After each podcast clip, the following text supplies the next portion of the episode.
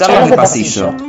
El podcast del Instituto Superior de Formación Docente número 15. Educadoras patagónicas de Villa Langostura de la mano de docentes y alumnos que comparten la escuela día a día. Ponemos sobre la mesa los temas sobre políticas educativas y la actualidad de las aulas. Puedes seguirnos en nuestro canal de Spotify y escuchar todos nuestros podcasts que se suben semanalmente.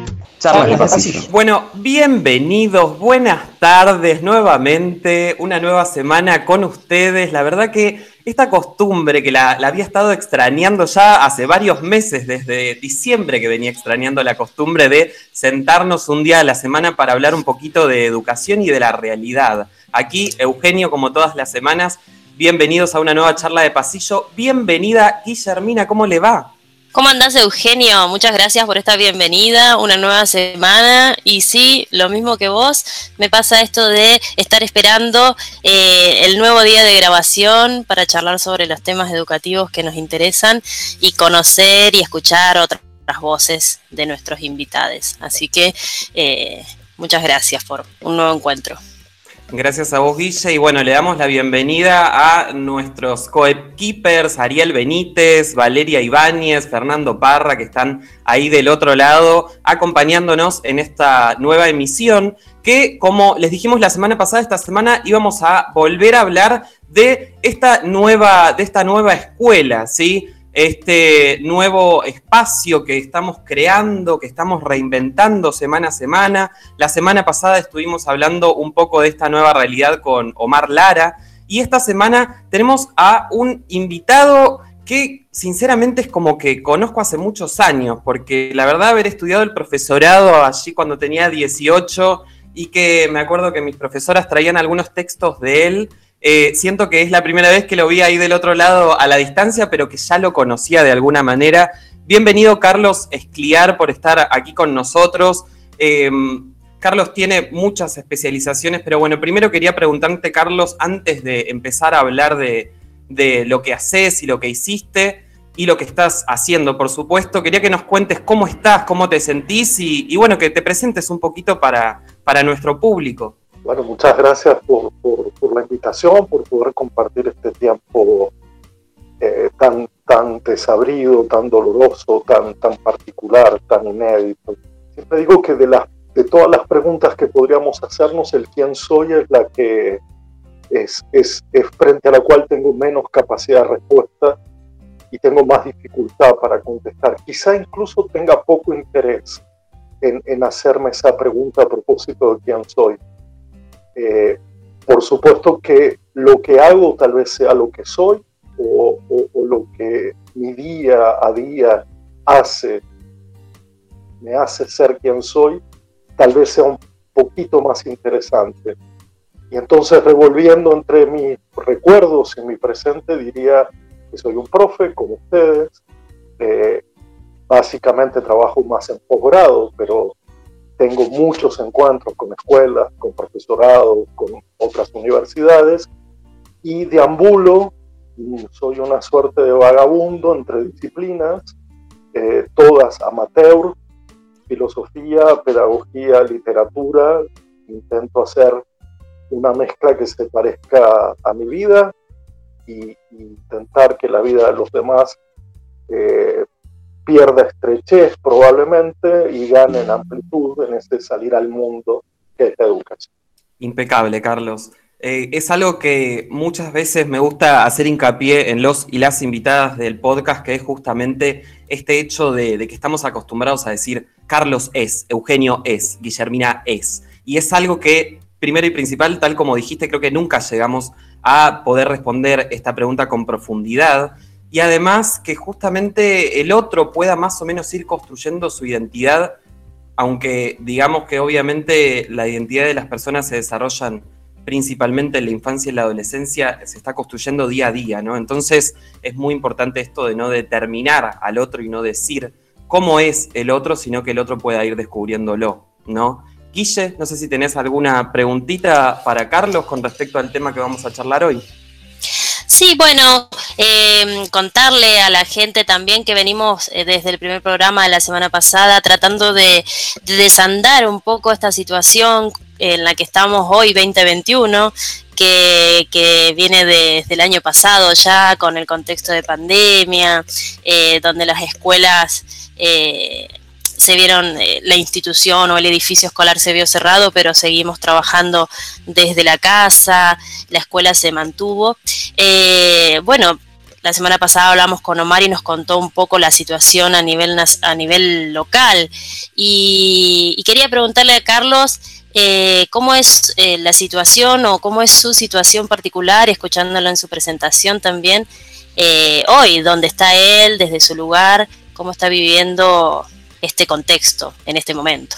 Muchas gracias por, la, pregunta, que es una preocupación, ¿no? no es una pregunta que tiene que ver con el conocimiento, sino con el afecto. Y en ese sentido puedo decir que, bueno, personalmente he pasado por todos los estadios posibles de, preocupación, de dolor, de, extrema sensibilidad, de ponerme a trabajar incesante incansablemente, de acompañar, de cuidar, de entender el, el marco de lo provisorio y no caer en el juego de alguna industrias educativas que andan al acecho deseando que, ciertas modalidades se vuelvan permanentes, ciertas funciones o ciertas tareas, o incluso diría yo cierta figura del educador, casi, casi que temiendo que la figura se convierta en formato.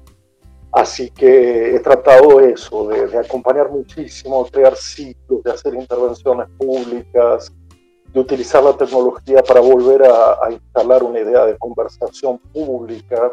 Esta semana he logrado darme la primera dosis por mi edad de la vacuna Sputnik. Eso me trajo una especie de sosiego, pero cuando uno mira alrededor, cuando su mirada es una mirada hacia los lados, siente que, que aquí no hay ningún tipo de salvación ni de redención individual, que colectivamente estamos muy afectados. De tal manera que cuando lo personal se transparenta en lo colectivo, eh, no cabe el decir yo bien, el resto mal, no cabe esa suerte de, encogimiento de hombros a propósito de lo que pasa. Estoy en medio de lo que pasa y, me duele lo que duele, eh, me seduce lo que seduce y me cansa lo que cansa y así sucesivamente. Eh, por otro lado, quiero expresar y, el deseo de que ustedes puedan estar relativamente bien pese a todas las dificultades. de mi deseo.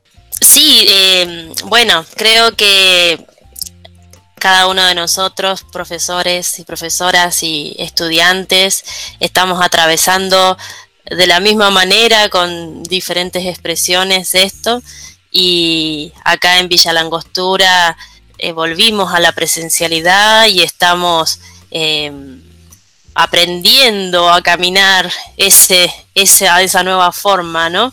Eh, presencialidad, no presencialidad, dualidad, nuevas formas de agrupamiento. Em, y bueno, también con mucha incertidumbre, con mucho, mucho desgano a veces, ganas, otras muchas ganas en otros momentos. Así es que eh, creo que nos sentimos eh, eh, de la misma manera, a la distancia de la misma manera, ¿no, Euge? Sí, claro que sí, sí. Además, hay una, una, herramienta sumamente importante y creo que es la herramienta más importante que tenemos hoy en día. Y estuve también un ratito leyendo un poco el blog de Carlos. Carlos tiene un blog de poesía que se llama Escribir Durante. Y dentro de ese blog estuve justamente viendo esto, que hay, eh, vos, Carlos, hablas mucho de el tema de la voz, de la comunicación, y justamente creo que esta herramienta y esto que estamos haciendo ahora justamente es como parte de una nueva terapia, ¿no? Es como que nos comunicamos y vos hablaste también en una de tus últimas charlas de la importancia de la conversación en búsqueda de verdades, ¿no? Y de justamente un, antiutilitarismo hablaste, porque justamente nosotros es como que siempre tenemos esa idea de una idea atada a progreso y que, todo tiene que ser productivo y tiene que ayudarnos. No sé si con respecto a esto podés aportarnos o profundizar un poco más esta idea. Sí, y además muchas gracias por identificar eh, esos, retazos míos eh, que tengo muy abandonados, al menos en el blog, pero eh, terriblemente despiertos en, mi día a día, la poesía o la experiencia poética o la existencia poética.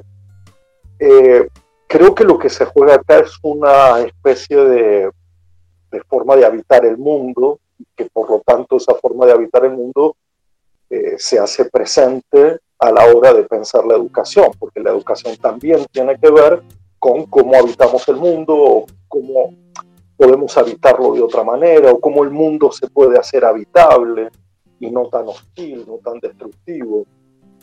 Uno de los elementos que yo subrayo en este sentido tiene que ver con algunas formas olvidadas, desechadas, ignoradas por este mundo acelerado, este mundo del provecho, este mundo del consumo, este mundo del entretenimiento, este mundo que combate el tiempo libre, este mundo que hace de la aceleración una virtud, que hace del aprendizaje individual una virtud, y que yo rechazo no por rebelde o también como forma de rebeldía, pensando que la escuela es siempre una experiencia colectiva, es una experiencia de tiempo, es una experiencia de lugar, cualquier institución formativa lo es, y busco cómo separar esas instituciones, sus proyectos, de eh, otros tiempos y lugares ah, en boga o de moda en estos momentos. Así que la pregunta podría ser, pero entonces, ¿cómo diferenciamos la escuela de YouTube? ¿O cómo diferenciamos la escuela de eh, Netflix? ¿O cómo diferenciamos la escuela de Facebook o Instagram?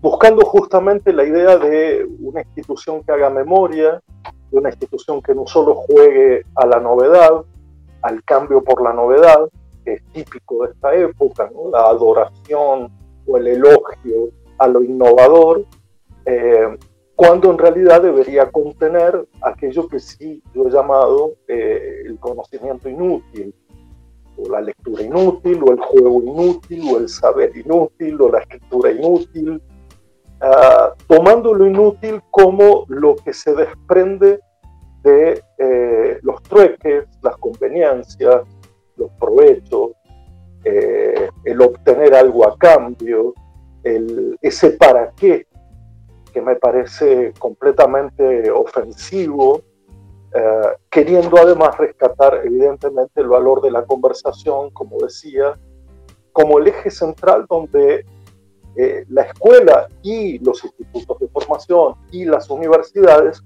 pueden o podrían construir un tejido comunitario completamente distinto a los que mencioné. De tal manera que la conversación y esa búsqueda cooperativa de las verdades, las tuyas, las mías, las nuestras, las comunes, forman parte de lo que considero el eje central del educador, de la educadora, pero también de la institución como forma de movimiento, ¿no? como, como aquello que le permite respirar, como aquello que le permite hacer cosas juntos. Y en ese sentido la conversación es crucial, porque las industrias mediáticas, las industrias publicitarias juegan a agrietarnos el lenguaje, a de alguna manera separarnos y ponen la conversación como un emblema de una contienda, una disputa, una batalla, y no como una búsqueda cooperativa. En ese sentido creo mucho más en la cooperación, en la convivialidad, en la comunidad, comuni, no sé cómo ni, llamar a esto, eh, nueva comunidad o distinta comunidad eh, que a reproducir esos ejercicios malditos del lenguaje, ¿no? infectados de poder. Infectados de poder, esa, esa frase me parece sumamente interesante y bueno, como justamente Carlos recién decías, las voces de, de todos y todas es como que son no solo importantes, sino que es completamente necesario. Por ahí en una educación de años, si hablamos de 20, 30 años atrás, había un grupo de personas que asistían a las aulas y que por ahí no podían tener una participación activa como si la tenemos hoy, que del otro lado, por ejemplo, hoy tenemos a Fernando como representante del estudiantado del instituto y me gustaría mucho poder darle la voz a Fernando a ver si tiene alguna pregunta para, para vos. Fernando, ¿estás por ahí? Sí, acá estoy, Hola, Carlos. Eh, mira, yo te tenía dos preguntas teniendo en cuenta el contexto actual de pandemia. Eh, preguntarse primero, ¿cuál es tu percepción con respecto a los estudiantes? ¿Cómo pensás que hoy en día están viviendo esta situación de pandemia y de virtualidad? Nada más y nada menos. Es una pregunta difícil, Fernando. Eh, no, quisiera eh, hablar por los estudiantes o impostar la voz mía hasta llegar a, una percepción que, los estudiantes tengan. Sin embargo, he tenido la oportunidad permanente de conversar, de, crear redes como para saber cómo, cómo, estaban, qué estaban haciendo.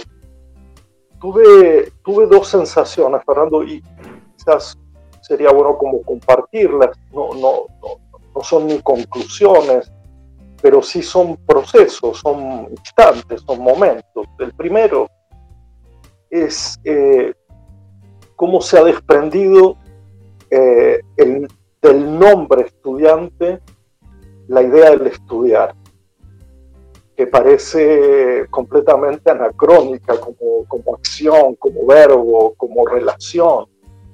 Y a mí me gustaría devolver, restituir su, su, su carácter ah, tampoco sagrado, pero sí su carácter trascendente, ¿no? como, como si eh, no alcanzara eh, la idea de que un estudiante es alguien que está presente en la recepción de una enseñanza mediada por otras personas, porque siempre me falta aquel proceso singular, aquel proceso individual, es irreemplazable, por lo menos lo ha sido en mi vida, lo ha sido en mi experiencia, lo ha sido entre mis amigos, mis amigas, que compartimos este trabajo, que es el de sentarse o pararse o caminarse a estudiar.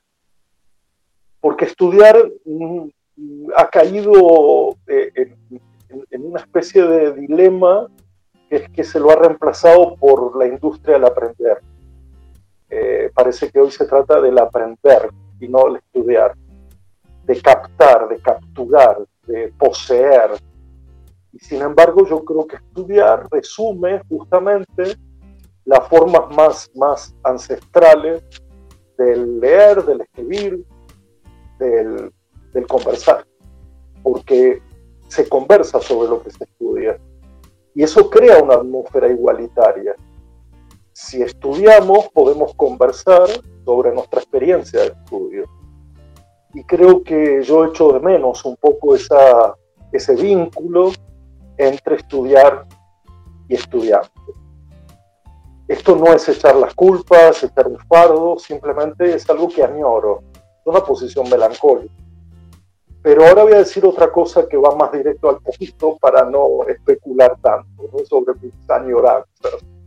Y es eh, que tengo la sensación más que una sensación es haber escuchado testimonio de, gente joven, de estudiantes, que tenían la, impresión que extender, en el caso de que se pudieran conectar, ¿no? en el caso de que la, conectividad funcionase, que extender eh, la virtualidad al campo de la formación no solo era problemático, sino que era de alguna manera generaba gestos de rechazo.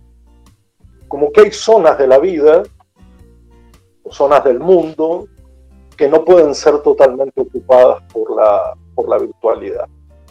Que si ya hay una generación que ocupa virtualmente parte de su vida en las redes, en los videos, en la música, en, en los mensajes, en, en, crear ciertas formas de comunidad, parte de la vida del mundo no deberían estar allí, sino sustraídas de allí, en otro lugar, en otro tiempo, de otra forma, que era la que probablemente conozcamos como la, la forma presencial, ¿no? la forma no virtual.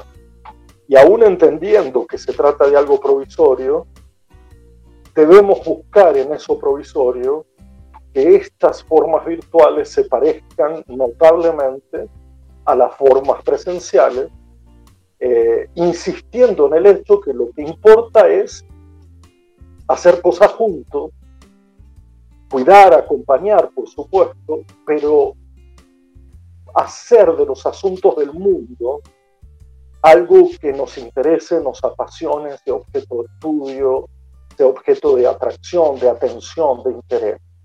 Resumidamente, lo que quiero decir es, quizá en esto provisorio y precario, hemos descubierto que para una generación no vale de cualquier manera la formación, no vale de la misma manera la formación que la vida social, y por lo tanto habría que distinguirlas y creo que puede ser una resultante de esta experiencia que hemos vivido. Gracias, Carlos. Sí, completamente coincido y hay que tenerlo en cuenta. Yo creo que hay cosas de la virtualidad, por ejemplo, la infinidad de plataformas que existen hoy en día para ver películas, escuchar música. Bueno, justamente a nosotros nos escuchan principalmente a través de una de estas plataformas.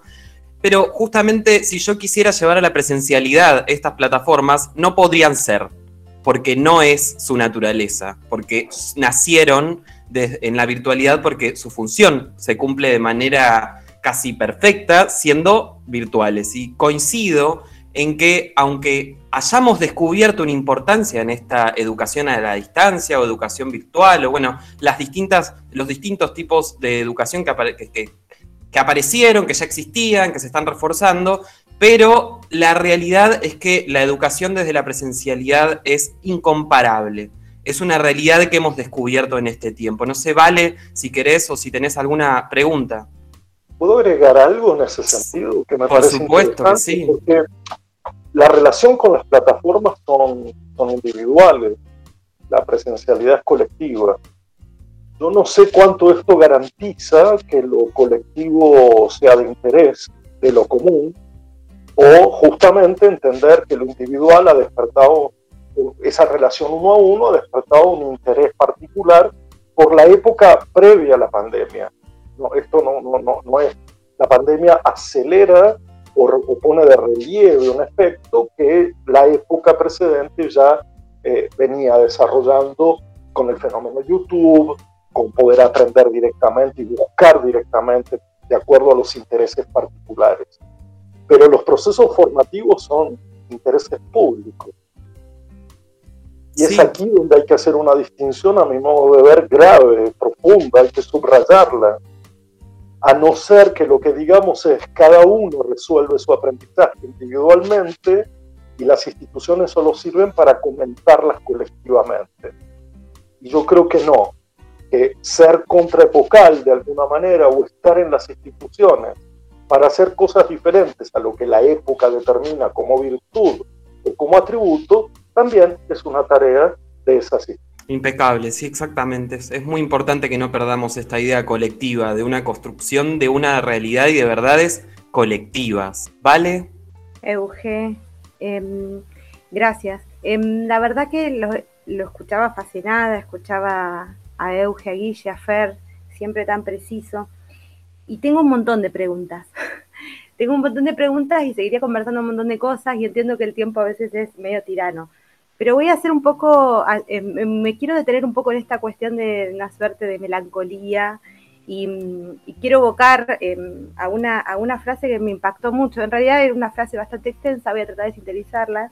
En un conversatorio, Carlos, usted planteó el año pasado, cuando ni siquiera podíamos pensar en volver a habitar los espacios físicos de la escuela, llámese escuela a instituciones educativas, digamos, lo traslado también a, a la nuestra, que todo iba a poder recomenzar si nos dábamos como el tiempo para poder charlar de esto, de qué hemos extrañado durante todo este tiempo, pero sobre todo poder conversar y que podamos escuchar aquello de qué extrañamos, qué nos resultó extraño y qué echamos en falta.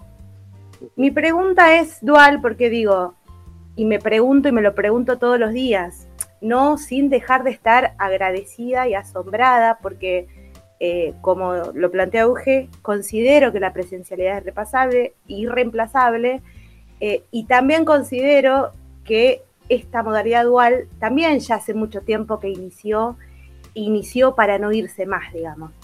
Pero digo, nos pudimos dar tiempo, primero, para recomenzar algo, y si es que efectivamente usted considera desde su visión, o tal vez porque haya recibido opiniones o demás, y nos pudimos dar tiempo para esta charla, porque es como siento que fue tan lento el 2020, a su vez tan vertiginoso y rápido, que no nos daba tiempo para terminar de acostumbrarnos a una circunstancia que inmediatamente pasaba a otra, se trasladó este año y digo, eso, me pregunto si nos dimos tiempo para esa charla. No sé si fui clara igual. Sí, sí, además eh, conversar es un remolino, ¿no? Porque es, es, todo la vez, ¿no? uno no puede poner un tema en una conversación y, pedirle al otro que se quede en el tema, que no se vaya del tema, ¿no? De tal manera que, a, ver, dos cosas. Yo me imaginaba así eh, la potencia de una, de una conversación colectiva para volver a las instituciones de otra manera. Eh, no sé si es rápido, pronto para, para decir esto no ha ocurrido, porque el tiempo no lo tenemos, el tiempo nos es dado. Es decir, parte de la tarea del educador es darle tiempo a los estudiantes, eh, un tiempo que no tienen. Justamente por eso la institución es una institución de tiempo porque se separa del tiempo apresurado de afuera, del tiempo cronológico, de alguna manera lo suspende y ofrece tiempo para, bueno, yo digo, para estudiar, para pensar, para hacer comunidad, para, para discutir, todo lo que ustedes quieran poner allí adentro de ese tiempo suspendido en relación a otros tiempos eh, absolutamente acelerados. Para eso se necesitaba al menos una premisa, que era, eh, eh, yo lo llamé estado asambleario, porque no se me ocurría otra imagen, eh, para dar un carácter propositivo, para decir, bueno, esto hay que hacerlo, porque nadie lo dará, nadie lo ofrecerá. ¿Quién te ofrece tiempo? El Ministerio de Educación, Dios, los vecinos, ¿Quién es el que ofrece el tiempo? ¿Quién tiene el poder del tiempo? Y entonces había dos posibilidades. O esto se, de alguna manera podría entenderse como un decreto de necesidad y urgencia, más afectivo, más sensible, pero al fin y al cabo se decreta que eh, tenemos que reunirnos colectivamente para pensar lo que pasó, porque si no, no podemos eh, sedimentar una experiencia tan, tan voraz, tan álgida, tan, tan de pérdidas, tan en el filo entre la vida y la muerte. O la otra solución era más comunitaria, es decir, cada institución se ofrece a sí misma el tiempo necesario para que entre docentes, estudiantes, maestras, maestros y alumnos podamos conversar de eso que quedó en el filo del lenguaje, de lo indecible, de lo que vivimos como extraño y lo que extrañamos.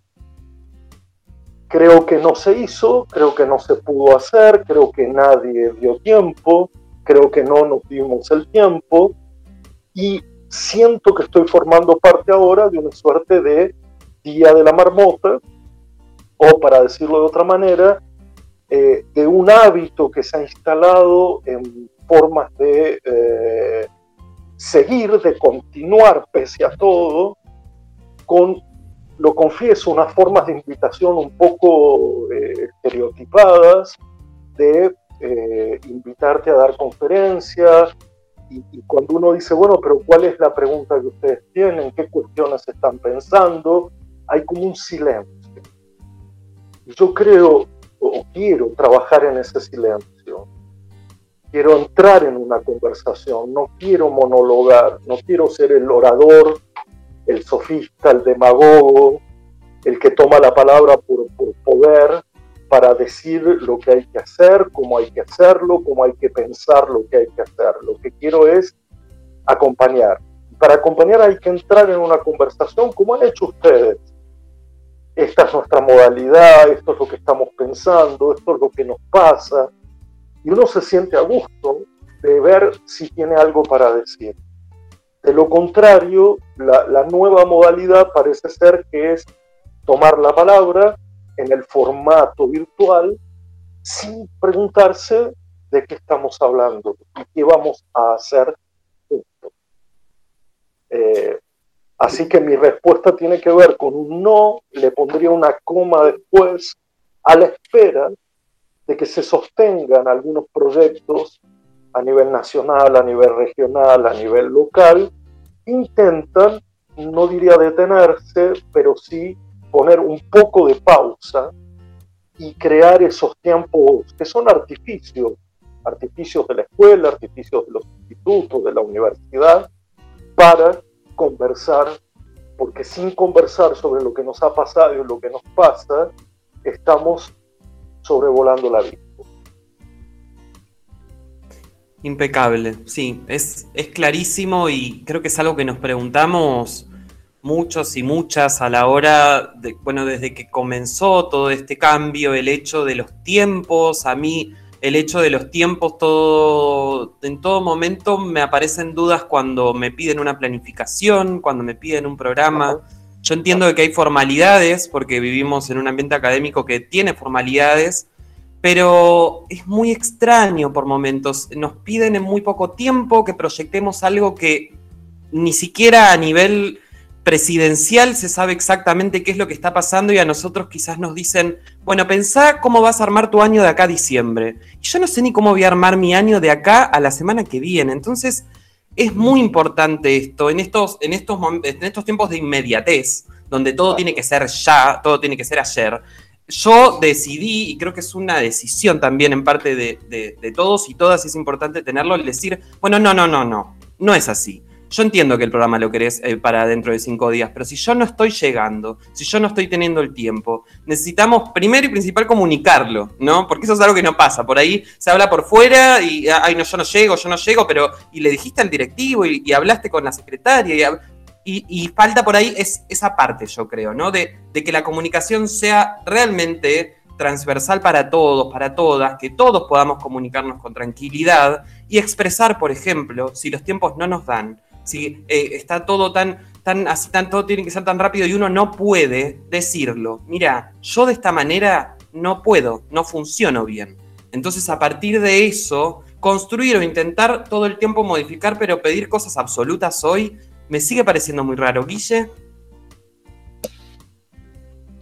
Bueno, me, me pasa un poco lo que decís y, y pensaba en lo que planteaba Carlos sobre o pienso, ¿no? Me, me, me, trae a la cabeza la cantidad de congresos y de opciones para mirar por, por internet, por Facebook, por YouTube, por y, y, bueno, yo la semana pasada contaba que una de las cosas que me atraviesa y que me, me molesta es la incertidumbre y sobre todo con esto del tiempo, ¿no? Porque no podemos planear un poquito nuestra vida de semana a semana, no, de día a día vamos, no sabemos qué va a pasar con, el, con la burbuja 1, con la burbuja 2, si vamos a estar aislados eh, un par de días, eh, bueno, toda esta situación de incertidumbre personal, escolar y en la vida en general, ¿no?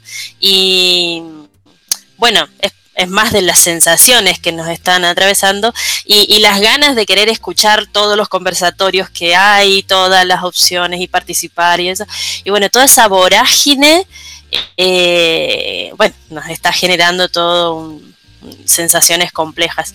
Pero, pero bueno, muy interesante, Carlos, cómo, cómo nos haces pensar en, en, estas palabras. Me parece muy interesante eh, este, tus aportes en este sentido, ¿no? Eh, la importancia del tiempo, del diálogo. Sí, nosotros en este, en esta charla de pasillo vamos de un tema al otro, como te habrás dado cuenta, pero bueno, es porque nos interesa dialogar y llevar la conversación hacia donde, hacia donde tenga que ir.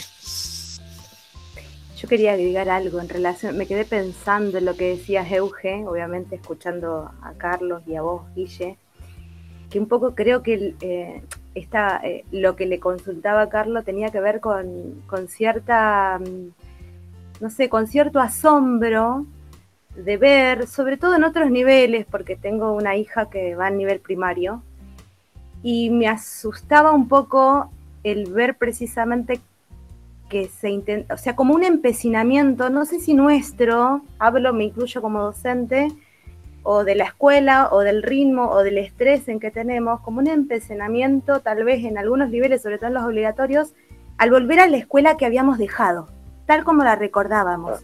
¿no? Con esos mismos rituales, con la misma forma, con la misma metodología, y, y nos está pasando, nos está atravesando otra situación, digo, todavía la estamos transitando. Entonces, claramente, bueno, un poco coincidía en esto, tal vez no nos dimos el tiempo de esa conversación, porque precisamente tampoco tal vez lo hay, o sí, la verdad que no lo sé, pero me, me, asombraba y me quedaba un poco como, no sé si triste o, un poco resignada, sobre todo, y recalco esto porque tenemos otra dinámica en superior, eh, como en los niveles obligatorios, como mucho la bajada de esto, ¿no? Como esa añoranza, un empecinamiento, como una tosudez de volver a ese mismo lugar que habíamos dejado, tal y como lo habíamos dejado. Esa, esa sensación me daba. Tal vez me equivoco, por supuesto. A ver, yo eh, eh, los escucho, me identifico, creo que ahí hay unos matices, y uno de ellos ha sido el imperativo de la continuidad, que tendríamos que pensarlo, repensarlo, elaborarlo, relaborarlo una y mil veces. Yo diría que ha habido como el discurso de la, de la continuidad, no solo el asegurarlo, no solo el sostenerlo, cuando en realidad la experiencia que todos estábamos viviendo, todos, absolutamente todos, no tenía que ver con la continuidad. Y si bien es cierto que hoy se da una trascendencia mayúscula al tema de los rituales, a aquello que se sostiene, a las tradiciones, la experiencia de la ruptura, del vacío, del desmoronamiento, de la incertidumbre, de la caída, del riesgo, eh, tendría que haber formado parte. Entonces, eh, me parece que hay como una línea que insiste en la continuidad y que está presente en nuestras cabezas, en nuestros corazones, en el trabajo absolutamente agotador, pero hay otra línea que es una experiencia mucho más vívida, más sentida, que es la de la interrupción. Algo se ha interrumpido. Disimular la interrupción es lo que me parece que ha pasado. Es decir, yo no voy a juzgar la ilusión de continuidad pero sí que me parece que vale la pena detenerse a pensar es en qué tipo de experiencia es la interrupción, porque se dice que a veces la interrupción es absolutamente fundamental para poder pensar. Un pensamiento necesita ser interrumpido, una acción necesita ser interrumpida para cambiar, eh, una tradición necesita ser interrumpida. Y en ese sentido creo que estamos como abandonando en nombre de la ilusión de la continuidad o de la necesidad de continuidad o de la exigencia de continuidad, la experiencia de la interrupción, que es una experiencia eh, terriblemente, yo no voy a decir ni productiva, pero que tiene una potencia para pensarla, para, para, para sentirla, para vivirla, que disimularla creo que es, es, como cometer un pecado inútil, digamos, un pecado sin gracia. De alguna manera, sí, no, eh, de alguna manera decía que en cierto punto es como una oportunidad perdida, en el sentido de que, a ver, eh, no todas las crisis traen claramente oportunidades, pero no darse el, tiempo o, tomarse un tiempo de reflexión para analizar si esta crisis trae oportunidades, eh, quizás es, algo que, sería un pecado que, o que por ahí es algo que pienso se tiene que tratar de aprovechar. No, no sé, es una de las ideas que me vienen a la mente. Me quedé pensando en esto que venimos hablando, en el tiempo. ¿Cómo afectó un año de pandemia estar encerradas en nuestra que es tan importante, no solamente para los estudiantes o para los alumnos y alumnos, sino para la sociedad? ¿Cómo nos afectó a la hora de volver, a, por ejemplo, a habitar las aulas? ¿Cómo se sintió ese impacto de no poder tocarse, de no poder jugar por miedo a contagiarse? Eh, me quedaba pensando el impacto que generó, que ya lamentablemente no es lo mismo. Y por ahí hay que repensar la forma de dar clase hoy en día. O sea, puntualizar en otras cosas que antes no se veían. En algún momento, Fernando, yo pensé que teníamos que hacer un enorme ejercicio de, subrayar distinto el mundo y la vida, de subrayar distinto la tarea docente y de narrar de otra manera, y es lo que estás haciendo. porque por otro lado creo que hay una especie de fantasía a propósito de que la solución a todo esto es la vacuna, que en parte es cierto, pero que no admite que se han modificado sustancialmente los, los cuerpos. Y ahí vamos a poner el cuerpo en el primer lugar, porque es el, el centro de gravedad de todo lo que estamos hablando. La incomodidad, la falta de espontaneidad, la distancia, el confinamiento, todo es el aislamiento, son todas metáforas son todas realidades corporales. Y nuestro cuerpo seguirá teniendo eh, incertidumbres, seguirá con la preocupación, seguirá artificialmente expuesto al mundo y a la vida. Y me parece que es el principal, el principal efecto que una pandemia causa siempre que es que los cuerpos ya no son los mismos. Eh, yo no voy a poder suspender este año como si no hubiera pasado nada y, dejarlo como un recuerdo malo o como un recuerdo bueno para algunos, porque el cuerpo ya, ya está distinto. El cuerpo se, eh, todos los cuerpos se han, se han vuelto más sedentarios, menos pacientes, se han desplazado menos, se han encontrado menos. Los, los afectos más inmediatos, como el roce, el toque, el abrazo, la, la afección, la continuidad entre los cuerpos, se han erosionado. De tal manera que hay un efecto que podríamos llamar poshumano, diferente a lo humano tal como lo veníamos narrando, donde los cuerpos están entumecidos, los cuerpos están eh, yo en un momento pensé en un cuerpo como oxidándose y no poder hacer nada al respecto. Eh, más allá del histrionismo de, muchas redes y de las clases de, todo tipo de movimientos que, que, se han impuesto, se han instalado o a las cuales hemos sido convidados durante la pandemia. Hay algo de los cuerpos en relación, no del cuidado personal, sino de los cuerpos en relación cuyo efecto es en este momento inmedible, aunque se siente.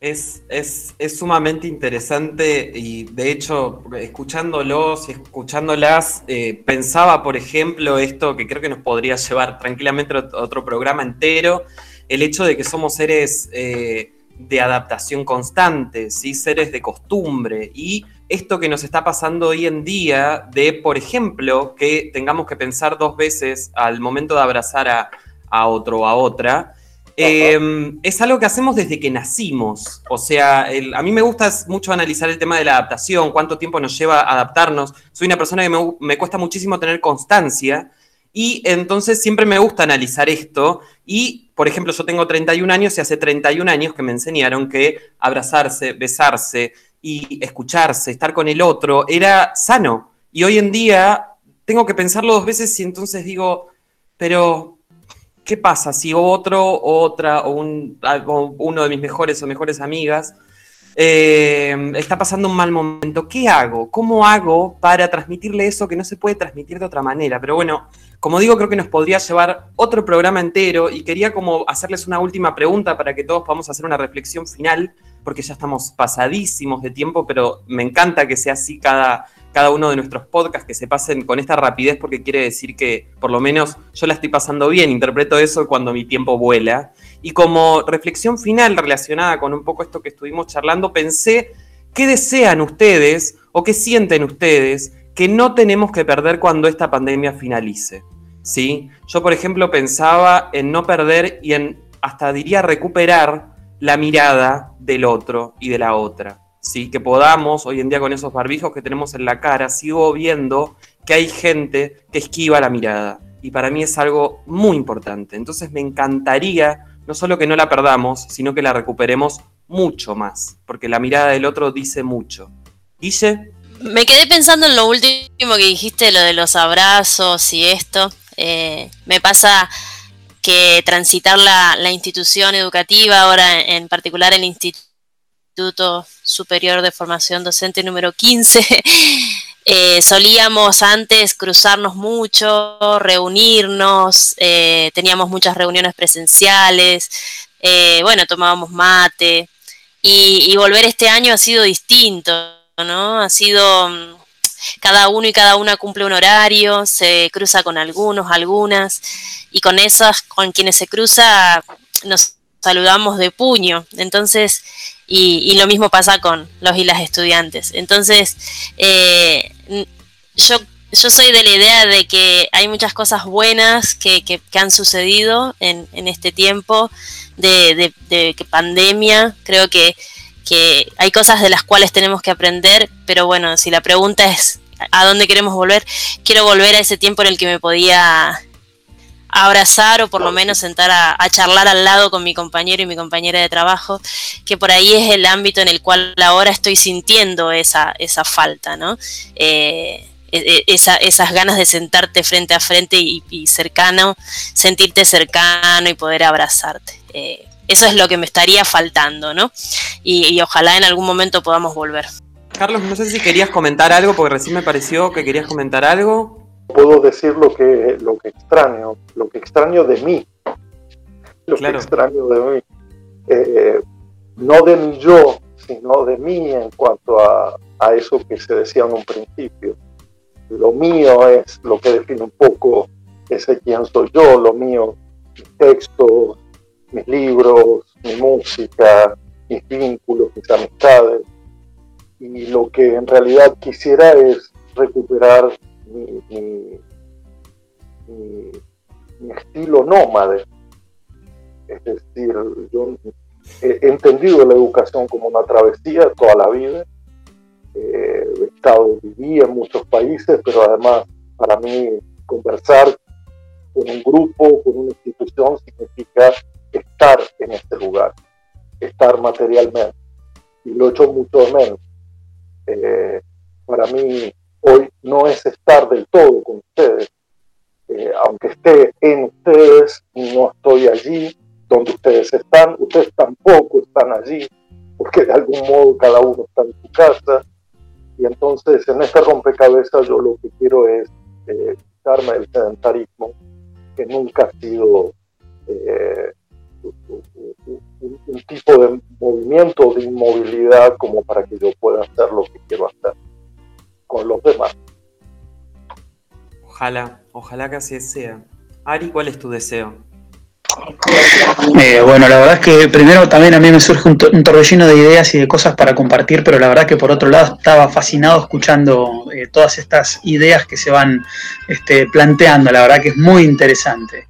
Pero a ver, lo que deseo es em, que, la, educación, digo, ¿no? que retomando una idea muy potente de, las muchas que plantea Carlos, eh, no pierda la capacidad de conmover, eh, que podamos volver a, estar verdaderamente en cuerpo y, en, mente y en espíritu coincidentes, es decir, que podamos estar en una misma espacialidad. Nosotros trabajando y siendo profes de geografía, la espacialidad es una dimensión que nos interesa muchísimo y esta cuestión de que plantea Carlos recién, de poder estar y poder no estar, es como que hace que uno esté partido en cierto punto. Entonces, eso extraño, el hecho de no poder estar eh, con todo mi ser en un lugar este, y a la vez recuperar el, compartir. Eso, el, hecho de que eh, esto no puedo abrazar, no puedo besar o lo tengo que pensar dos veces.